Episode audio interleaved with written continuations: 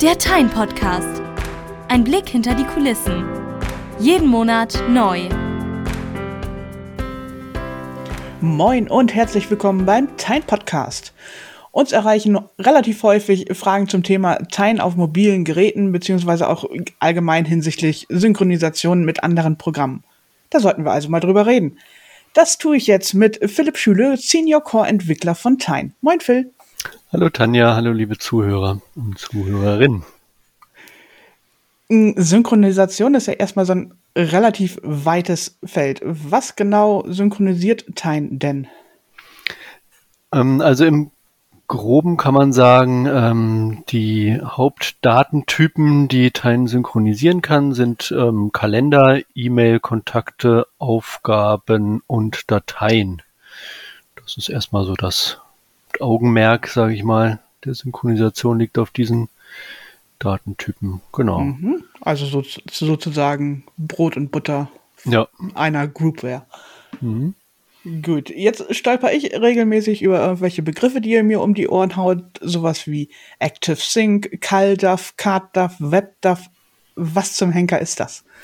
Ja, das sind die Synchronisationsprotokolle, die unterstützt werden von Tyne und die, die sich so als Standardprotokolle durchgesetzt haben auf dem, auf dem Markt. Ähm, ActiveSync, vielleicht fange ich damit kurz an, ist ein, äh, ein Protokoll, was Microsoft sich ausgedacht hat.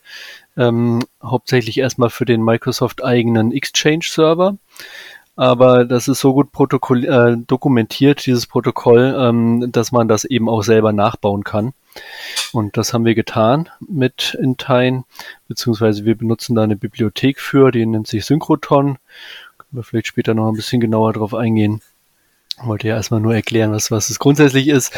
Ähm, genau, und das ist auf äh, XML basiert, dieses äh, ActiveSync-Protokoll. Also da werden eigentlich XML ähm, Schnipsel hin und her geschickt vom, vom Client zum Server, um eben die Daten auszutauschen. Ähm, CalDAV, CardDAV, WebDAV, ähm, das ist wiederum ein Protokoll, was ähm, genau eigentlich der Überbegriff ist WebDAV äh, und dann CalDAV und CardDAV sind eben Ausprägungen davon. Ähm, das ist jetzt so ein, ein, eher so ein generischer Standard, der eben öffentlich äh, ja von von sehr vielen ähm, Programmen eben unterstützt wird. Ähm, den äh, hat sich, der hat sich so über die über die Zeit dann auch entwickelt. Ähm, CalDAV ist für, für Kalenderdaten, CardDAV sind, sind ähm, Kontakte und genau WebDAV, ähm, ja, wie gesagt, ist so der Oberbegriff, aber hauptsächlich, wenn man jetzt an den Dateiaustausch denkt, dann kommt dann auch WebDAV zum Einsatz. Also man kann zum Beispiel ein WebDAV-Laufwerk, ähm, sagt man manchmal, oder ein Share kann man, ähm, kann man eben lokal bei sich auf dem Rechner einbinden und dann ähm, ja, kommt das dem, dem Rechner auch so ein bisschen so vor, als wäre das eigentlich ein, eine lokale, lokales Verzeichnis auf der eigenen Festplatte, aber ist eigentlich eine, ein Verzeichnis, was irgendwo im Netzwerk äh, zu finden ist. So. Mhm, also wenn ich das richtig verstanden habe, ActiveSync braucht man dann in erster Linie, um irgendwie Outlook zu synchronisieren und äh, WebDAV und Konsorten dann eher, weiß ich nicht, für Mobile Sachen zum Beispiel? Oder? Ähm, nee, ActiveSync äh, ist nicht nur Outlook. Also damit kann man auch, also normale Mobilgeräte ähm, unterstützen eben auch ActiveSync. Also zum Beispiel das Android-Telefon äh, oder, oder das äh, ähm, iOS-Gerät äh, ähm, kann auch ActiveSync sprechen.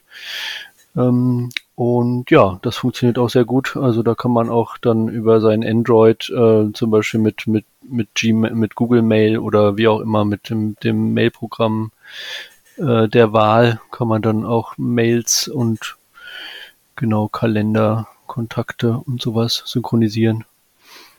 Genau, also das ist jetzt nicht nur für, äh, für Outlook gedacht. Also das ist schon sehr, sehr weit verbreitet, auch in den, in der Mobil, äh, in der mobilen Welt. Ähm, genau, und, und das andere, CalDAV, CardDAV, WebDAV, da gibt's dann auch äh, eigene äh, Programme für, also zum Beispiel der, der macOS, ähm, das Kalenderprogramm, das kann eben auch CalDAV, auch das, ähm, das Programm für die Kontakte, ich habe schon wieder vergessen, wie es heißt, da kann ich aber kurz nachschauen. Ähm, der, wie heißt das? Nee. Äh, nee, weiß ich gerade nicht, wie es heißt. Also da gibt es auf jeden Fall auch was, was dann CardDAV unterstützt und ähm, genau, genauso ähm, ja, kann man auch den Thunderbird zum Beispiel, den verwenden ja auch einige, den kann man auch dann mit, mit zum Beispiel Teilen verbinden, um Termine und Kontakte zu synchronisieren. Und dann eben auch, dann gibt's auch wieder eine ganze Reihe von, von mobilen äh, Apps, zum Beispiel DAF X5, ähm, früher mal DAF, DAF Droid hieß es mal früher. Das kennen wahrscheinlich auch einige. Ja, genau. Und dann natürlich nicht zu vergessen Time Drive ähm, für, für Dateien. Das ähm, ist relativ neu noch. Basiert auf dem, auf dem OwnCloud Client. Ähm, also OwnCloud wird wahrscheinlich auch einigen ein Begriff sein. Ähm, und das kann man jetzt auch auf beliebigen Geräten dann für den, für die Synchronisation von Dateien verwenden. Ähm, ja, Vielleicht, was man auch noch erwähnen sollte, ähm, ist hier das, das OnlyOffice. Wenn, wenn ich das eingebunden habe, bin ich das auf einem, zum Beispiel auf meinem Handy, habe ich auch ein OnlyOffice drauf, um Dateien zu, zu verwalten ähm, oder um, um auch mal mit Office-Dateien zu arbeiten, äh, mobil. Das kann ich auch mit, mit Teilen synchronisieren. Das geht dann wiederum auch über WebDAV. Also ich kann in OnlyOffice kann ich dann auch Teilen einbinden. Also auf, auf diesem Wege, äh, wir hatten ja auch, glaube ich, schon mal drüber gesprochen, dass man OnlyOffice auch in die Teilen-Oberfläche integrieren kann, aber das ist dann wieder wiederum ein bisschen anders und ähm, das, äh, da geht das dann über WebDAV. Mhm. Äh, jetzt hast du den Namen gerade schon reingeworfen, also ziehe ich die Frage mal vor. Äh, Time Drive hast du gerade genannt. Äh, das ist natürlich, man ahnt es schon, so eine Eigenentwicklung von uns. Was kann das? Wo kriegt man das? Und überhaupt? Ähm, wo man das bekommt, also es gibt unter im, im GitHub gibt's gibt's eine Download-Möglichkeit für beliebige Betriebssysteme, also Windows, Mac, Linux. Ähm, also unter Linux ist man auch nicht an eine spezielle Distribution gebunden, sondern es gibt dieses sogenannte App-Image-Format. Also das ist mittlerweile recht weit verbreitet. ähm, und dann lädt man sich einfach so ein, so ein, äh, so ein Paket runter und dann kann man das lokal bei sich installieren. Ähm, und was das kann, ist, äh, man, also als erstes, wenn man wenn man es zum ersten Mal aufmacht, dann muss man einen Server einrichten. Ähm, dann nimmt man natürlich den Tine-Server seiner Wahl, ähm, gibt Benutzername, Passwort und eben die URL zum Tine-Server ein und dann äh, bekommt man sofort eine, eine äh, Liste von, von Verzeichnissen angezeigt, die auf diesem, auf dem äh, im Tine zur Verfügung stehen auf die man Zugriff hat und dann kann man dann eben mit Checkboxen markieren, welche von diesen Verzeichnissen man dann ähm, in, den, in, in das lokale Verzeichnis synchronisieren möchte.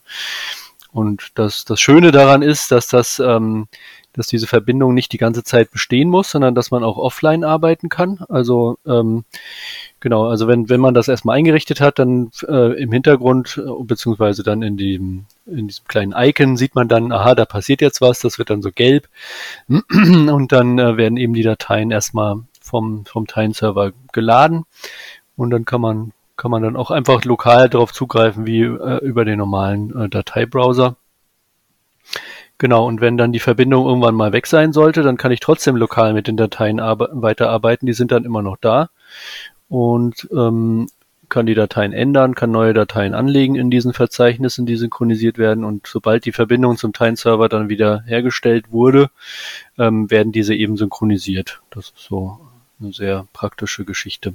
Mhm kommt das da zwischendurch mal zu Streitigkeiten sozusagen, wenn da jemand anders dann auf dem im Dateimanager gerade an irgendwelchen Dateien arbeitet, während man selber da lokal rumwerkelt? Normalerweise nicht, aber ähm, ist natürlich nicht ganz auszuschließen, dass zwei, zwei Leute äh, die gleiche Datei ändern und ähm, es dann einen Konflikt gibt das zeigt einem der, der, äh, der Time Drive Client dann auch an. Dann ähm, wird er so ein bisschen rot, dann muss man sich das eben anschauen und kann dann sich eben entscheiden.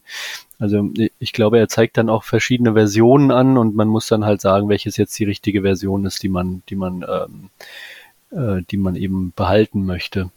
Die andere Version wird dann wahrscheinlich verworfen. Beziehungsweise man hat, glaube ich, auch noch die Möglichkeit, die noch vorher wegzusichern, falls man die nochmal vergleichen möchte. Aber das passiert relativ selten. Also das hatte ich jetzt schon seit den, in den letzten Monaten gar nicht mehr. Ähm, ja, und wir arbeiten eigentlich recht viel mit den, mit den Dateien äh, in unserer Tine. Von daher, ähm, ja, passiert manchmal, ähm, aber ist dann meistens auch kein, kein großes Problem. Okay, solange man da irgendwie so einen Hinweis kriegt, ist das ja auch schon ja. durchaus beruhigend. Hm, wir waren jetzt vorhin gerade bei diesen ganzen äh, Protokollen und ich denke mir da gerade irgendwie, das sind eine ganze Menge Köche, die da irgendwie in der Synchronisation mitspielen. Wie häufig verderben die denn den Brei? Ja, das, äh, also das war in der Anfangszeit von Teilen ist das doch relativ häufig passiert, dass die Daten zerwürfelt wurden. Ähm, mittlerweile haben wir aber so eine, so eine riesige ähm, Test, ähm, eine riesige Anzahl an Testdateien einfach und, und Tests, dass es eigentlich nicht mehr, nicht mehr passiert, dass da, dass da Daten äh, zerwürfelt werden. Ähm, und wir haben ja auch so, so, so ein paar Sicherheitsmechanismen eingebaut, ähm, das eine ist erstmal, es gibt ähm, eine Whitelist von, von Clients, die wir eben, ähm, die wir, bei denen wir eben schreibende Zugriffe zulassen. Also das sind einfach die Clients, die wir gut getestet haben, wo wir wissen, die machen keinen Quatsch, ähm, die sind äh, ja schon gut abgehangen und äh, funktionieren einfach. Und aber wenn jetzt jemand mit einem neuen Client kommt, den den äh, den Teil nicht kennt oder eine neue Version von einem Client, der, der vielleicht noch äh, in irgendwie ähm, in einem Beta-Stadium ist, dann, ähm, dann sagt Hein halt, äh, nee, du darfst jetzt noch nicht schreiben zugreifen, du kannst lesen, du kannst dir alles anschauen, aber du darfst halt nicht die Daten ändern, die in, in Hein auf dem Server liegen. Das kommt dann halt relativ oft und so aus der Community. Ja, ich habe jetzt den ganz abgefahrenen neuen Super-Client ähm, XY warum darf ich denn hier nicht schreiben? Und dann ähm, geben wir halt hier den Hinweis, ja, du kannst es ja mal ausprobieren, kannst du selbst den, den sogenannten User Agent String, also das ist immer so das Erkennungsmerkmal äh, von, einem, von einem Client, von, von einem beliebigen Programm, was sich eben verbindet, äh, den kannst du da ja mal eintragen, hier an die Stelle und dann probierst du einfach mal aus, ob es funktioniert. Und wenn ja, dann, dann übernehmen wir das eben auch. Und wenn nicht, dann ja, muss man noch mal ein bisschen vorsichtig sein und warten wir einfach mal ab wie sich das entwick entwickelt. Vielleicht ist der, das Programm dann auch in zwei, zwei Monaten wieder, wieder äh, in der Versenkung verschwunden. Das kann ja auch sein. Ähm, genau, und dann kann man natürlich noch über die Rechte kann man ein bisschen was steuern.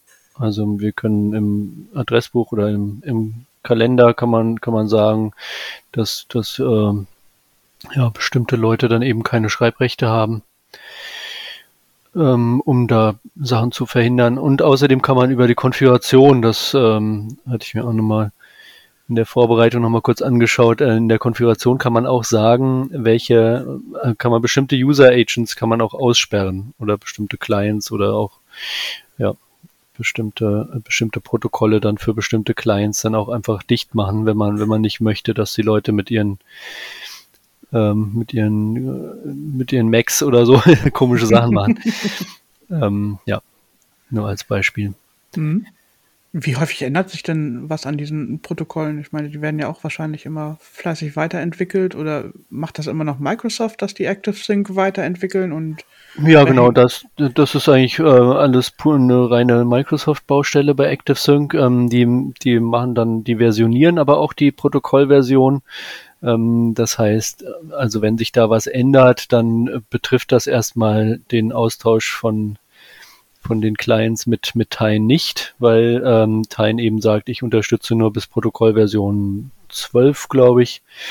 Und ich weiß nicht, zuletzt, als ich geschaut habe, war ActiveSync, glaube ich, bei 14 oder vielleicht ist es mittlerweile auch noch ein bisschen weiter. Also die, die machen da noch so kleine Anpassungen, aber im Großen und Ganzen ändert sich da nicht mehr viel an den Protokollen. Bei CalDAV, CardDAV ähm, weiß ich es jetzt ehrlich gesagt gar nicht so genau, aber ich glaube auch nicht, dass sich da so viel viel tut mehr. Also die sind alle schon sehr, sehr gut abgehangen und stabil. Ähm, ich habe jetzt auch nicht gehört, dass es noch mal was Neues gab in den letzten Jahren zu dem zur Synchronisation von den genannten Daten. Ähm, ja, so. Das ist, das ist ja schon mal beruhigend. Äh, ansonsten können wir natürlich immer wieder auf unsere Release Notes hinweisen, gerade dann zu den Major-Versionen. Da steht ja auch immer drin, welche Version wir dann gerade unterstützen. Ja, genau, richtig. Mm, du warst jetzt gerade schon mal kurz bei der beim Rechtemanagement, was ja auch noch so ein Thema ist, ist dann Datenschutz. Ich meine, dann synchronisiert man irgendwelche Daten, was weiß ich, mit, auf das mobile Gerät, irgendwie so ein Android-Handy. Ist, sind die Daten dann immer noch so komplett sicher? Ja, kommt drauf, natürlich darauf an, was man sonst so mit seinem, mit seinem Gerät so macht. Aber ähm, man kann so ein bisschen, also von der, von der Serverseite oder als Admin kann man so ein bisschen ähm, sogenannte Policies vorgeben. Ähm, jetzt, das betrifft allerdings nur ActiveSync, von daher, also wenn man sowas haben will, dann sollte man dann doch eher ActiveSync verwenden als CalDAV CardDAV ähm, weil das das, soweit ich weiß, das nicht bietet. Ähm, äh, mit Policies ist zum Beispiel ein, ein ähm, ja, ein ja, erzwungener Passwortschutz äh, möglich. Also ich kann, ich kann sagen, wenn du dich jetzt hier mit deinem Device mit meinem Server verbindest, dann muss auf jeden Fall ähm, mindestens mal eine PIN eingegeben werden, um das Display zu entsperren damit nicht einfach irgendwelche Leute so an die Daten kommen, ohne, äh, ohne da irgendwie eine PIN eingeben zu müssen. Also das ist so das, das Mindeste, was man einstellen sollte. Und dann gibt es noch die Möglichkeit, ähm, auch ein Remote Wipe zu machen. Also das heißt, wenn, wenn das Gerät zum Beispiel verloren ist oder in, in die falschen Hände geraten ist, dann kann ich von dem Tine-Server aus ähm, die Daten auf dem Gerät löschen. Natürlich vorausgesetzt, das Gerät verbindet sich mal wieder mit dem, mit dem Time-Server, mit dem Internet. Oft ist es dann ja so, wenn es geklaut wird oder so, da machen die das einfach aus und verbindet sich nicht mehr. Oder nur noch ähm, im Flugmodus oder so. Aber manchmal erwischt man dann doch noch ein und äh, kann das dann noch rechtzeitig löschen. Ähm, früher, das äh, vielleicht nochmal so als kleine Anekdote, das war früher mal mit der Passworteingabe gekoppelt was äh, mir irgendwie zweimal alles gelöscht hab, hat, weil meine, meine Söhne da irgendwie drauf rumgefingert haben und dann oder oder manchmal, manchmal ist es auch in der Hose einfach dann, dass, dass das Passwort aus Versehen ähm, eingegeben wird von der von der Hose und dann ähm, ist es natürlich sehr ärgerlich, wenn die Daten dann weg sind. Ähm, das haben sie aber irgendwann hat Android gesagt, nee, das ist das können wir jetzt so nicht mehr machen, dann haben sie das rausgenommen. Also das war dann irgendwann dann auch entschärft. Aber das, ja, war, war zwei, dreimal ein bisschen ärgerlich. ähm, genau, und dann kann man, hat man natürlich noch die Möglichkeit, hatte ich ja vorhin schon kurz angerissen, mit den, mit den Containerrechten kann man äh, auch das Sync-Recht setzen. Ähm, also da kann ich auch nochmal für jeden, für jedes Adressbuch, für jeden ähm, Kalender kann ich nochmal explizit sagen, ob dieser äh, überhaupt synchronisiert werden darf und auch von welchen Benutzergruppen. Ja. Ja, genau. Ansonsten wie muss man halt einfach auch ein bisschen schauen, dass man, dass man keinen Quatsch installiert auf seinem Gerät. Und vor allem, wenn es halt eben ein Firmenhandy ist mit, mit Firmenkundendaten, dann, ja, genau, da muss man eben ein, ein wenig Vorsicht walten lassen. Das ist ja des Öfteren mal ganz sinnvoll. Äh, genau, zum Beispiel auch nicht WhatsApp benutzen, wegen Adressbuch wird einfach mal hochgeladen und solche Geschichten. Ah. Okay, ja, doch. Ja, weil dann hm, bei WhatsApp kannst du, glaube ich, nur ähm, das komplette Adressbuch hochladen und da ist natürlich dann auch das synchronisierte Adressbuch dabei. Jo. Das ist eine gute Warnung, wenn man nicht gerade sämtliche seiner ja. Kundendaten auch noch bei Meta rumliegen ja. haben möchte. Besser WhatsApp nicht installieren, liebe Leute. Genau. Hm, aber sonst grundsätzlich, diese Schnittstellen sind wahrscheinlich du hast es gut abgehangen genannt, äh, aber dann halt auch entsprechend gut gesichert. Da kommen jetzt nicht irgendwie ständig irgendwelche Hackerangriffe drauf, oder? Ja, nee, da ist mir nichts bekannt. Also keine. Ja gut, der Exchange-Server, der ist öfter mal in den Schlagzeilen, aber das ist ja dann wiederum der Server und nicht das, das Protokoll. Die Clients, die da das Problem sind. Ja, dass bei Microsoft irgendwelche Clients nicht funktionieren, das ist ja hm sozusagen normal, weil weit ja. verbreitet, also auch beliebte Angriffsstelle. Genau. Mm, Was müssen wir denn noch unbedingt zur Synchronisation sagen? Ähm, genau, vielleicht noch was, was Tine noch so an zusätzlichen Features bietet. Ähm, genau, das eine hatte ich schon gesagt mit den über die Konfiguration, dass man bestimmten Clients den Zugriff verbieten kann. Ähm, ja, es gibt sehr, sehr intensives Logging von der ganzen Schnittstelle. Also wenn man, wenn man genau wissen will, was da passiert, was da hin und her geschickt wird, dann ähm, kann man Teilen in einen entsprechenden Log-Modus versetzen, wo man dann eben die ganze Kommunikation auch sehen kann zwischen dem Client und dem Server. Also wenn man da ein Problem hat oder wenn man ja, wissen will, wo, wo die Daten hingehen, dann kann man das eben anschalten und sich da detailliert Einblick verschaffen. Ähm, ich habe eben im, bei ActiveSync die, den Device Manager noch im, im Admin-Bereich, was auch eine ganz, ganz praktische Geschichte ist. Dann sehe ich eben alle, alle ActiveSync Devices, die sich mit, mit dieser Teilen-Installation verbinden oder verbunden haben. Kann dort auch den, ähm, den Sync zurücksetzen. Manchmal verhaspelt sich so ein, so ein Client auch. Ähm, und aktualisiert einfach nicht mehr. Also das hatten wir in der Vergangenheit auch ab und zu. Und dann hilft meistens einmal dagegen treten, das heißt den, äh, den Sync-Client einfach einmal zurücksetzen und dann, ähm, also jetzt nicht mit Remote Vibe verwechseln, das wäre was anderes. Das wäre ein bisschen zu viel. das wäre ein bisschen zu viel, genau. Und, und dieses Zurücksetzen sorgt einfach nur da, da, dafür, dass auf dem Client erstmal alles einmal runtergeworfen wird, also nicht nur die synchronisierten Daten eben einmal gelöscht werden und einmal neu vom Server geholt werden. Genau. Das Klingt ein bisschen kann, wie, wenn es nicht tut, hilft Reboot. Ja, genau, so in der Richtung. Ähm, ja, mussten, mussten wir in der letzten Zeit aber auch selten machen. Aber es gibt natürlich immer noch mal so ein, so ein, auch so ein altes Gerät, was, was da noch ankommt und da versucht, irgendwas Komisches zu machen. Ähm, ja, aber prinzipiell funktioniert das auch auf alten, auf alten Android- oder iOS-Versionen noch sehr gut. Ähm, ja, wobei man die jetzt vielleicht auch nicht so lange benutzen sollte, aber das ist auch wieder ein anderes Thema. Wer noch ein Android 4 benutzt, bitte allmählich mal wechseln. Ja.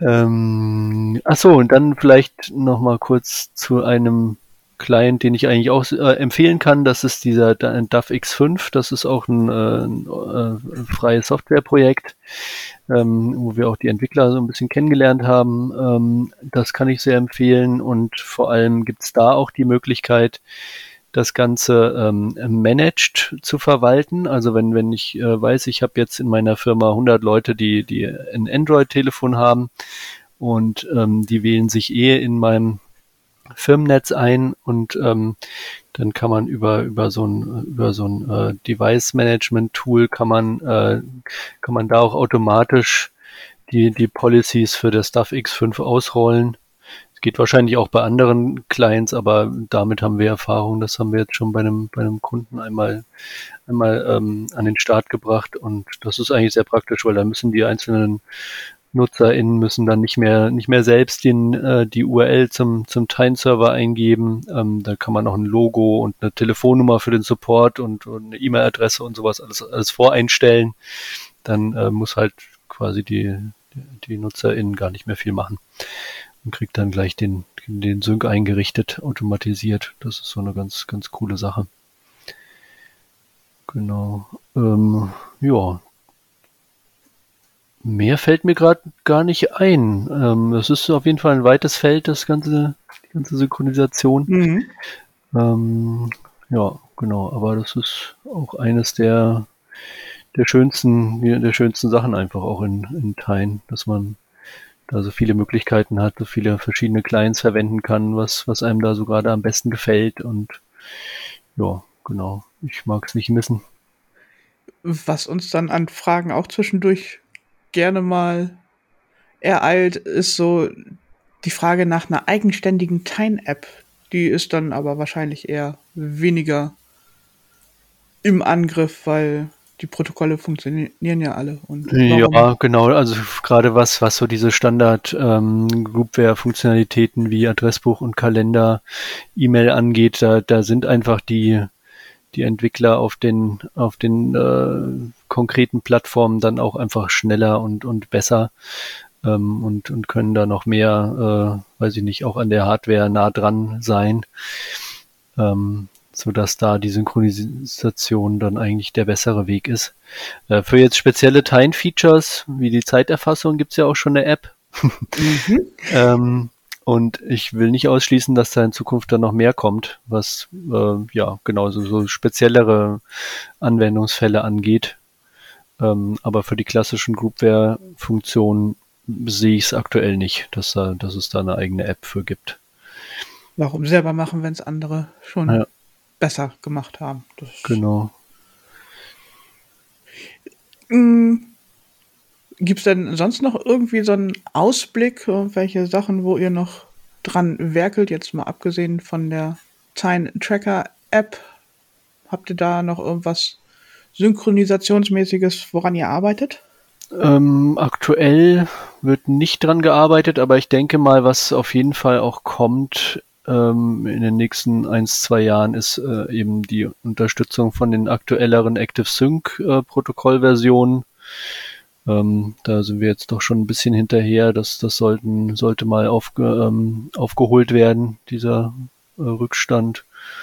Ähm, ansonsten ist mir da jetzt gerade nichts bekannt. Vielleicht noch, ähm, also das war lange Zeit so ein Beta-Feature, dass man das vielleicht nochmal rund macht, ist, dass das Tine selber ähm, auch als Client ähm, fungieren kann, wenn man zum Beispiel ähm, keine Ahnung, einen Gmail-Kalender irgendwo hat und den gerne in Tine einbinden würde, dass man dann eben, dass dann Tine eben selbst äh, als CalDAV-Client ähm, eingesetzt wird. Also der, das geht prinzipiell schon. Also wir haben für eine, für eine größere Migration hatten wir das mal implementiert. Aber es ist halt noch nicht so in die Oberfläche integriert. Also das, das denke ich, wird, wird auch noch mal ein bisschen, bisschen rund gemacht in der nächsten Zeit, dass man dann eben auch im Kalender einfach einen externen oder eine, eine andere CalDAV-Quelle einbinden kann. Und warum nicht auch im Adressbuch? Also das ist dann auch nicht mehr weit weg wahrscheinlich. Ich bin so. sehr dafür, gerade für die externen Kalender. Ja.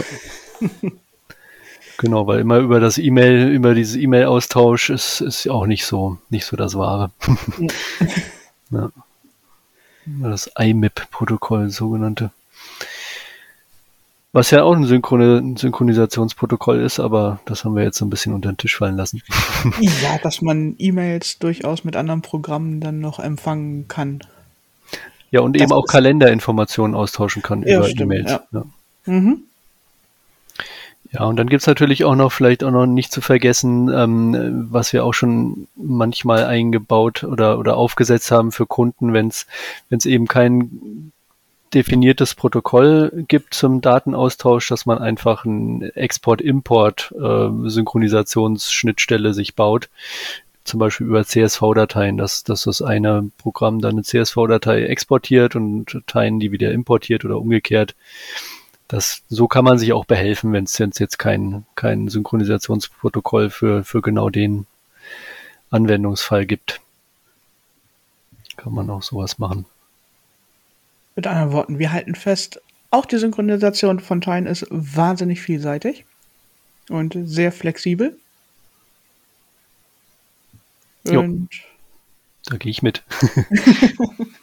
ich glaube, damit haben wir das Thema jetzt auch mal ganz gut totgeschlagen oder fehlt dir noch irgendeine Info, die wir unbedingt noch ansprechen müssen? Nee, nee, ich denke, das, das war doch schon ein ganz guter Rundumschlag. Wenn ihr noch Fragen habt, ihr wisst ja, wo ihr uns findet. Also stellt eure Fragen gerne. Aber damit sind wir dann am Ende dieser Episode des Time Podcasts angelangt und wir hören uns dann wieder am 27. September, der vierte Mittwoch des Monats. Bis dahin danken wir euch fürs Zuhören. Lasst uns gerne eine Bewertung da, also bei eurem bevorzugten Podcast-Portal zum Beispiel. Und gebt uns gerne Feedback oder macht Themenvorschläge. Wir hören uns. Tschüss. Jo, macht's gut. Tschüss.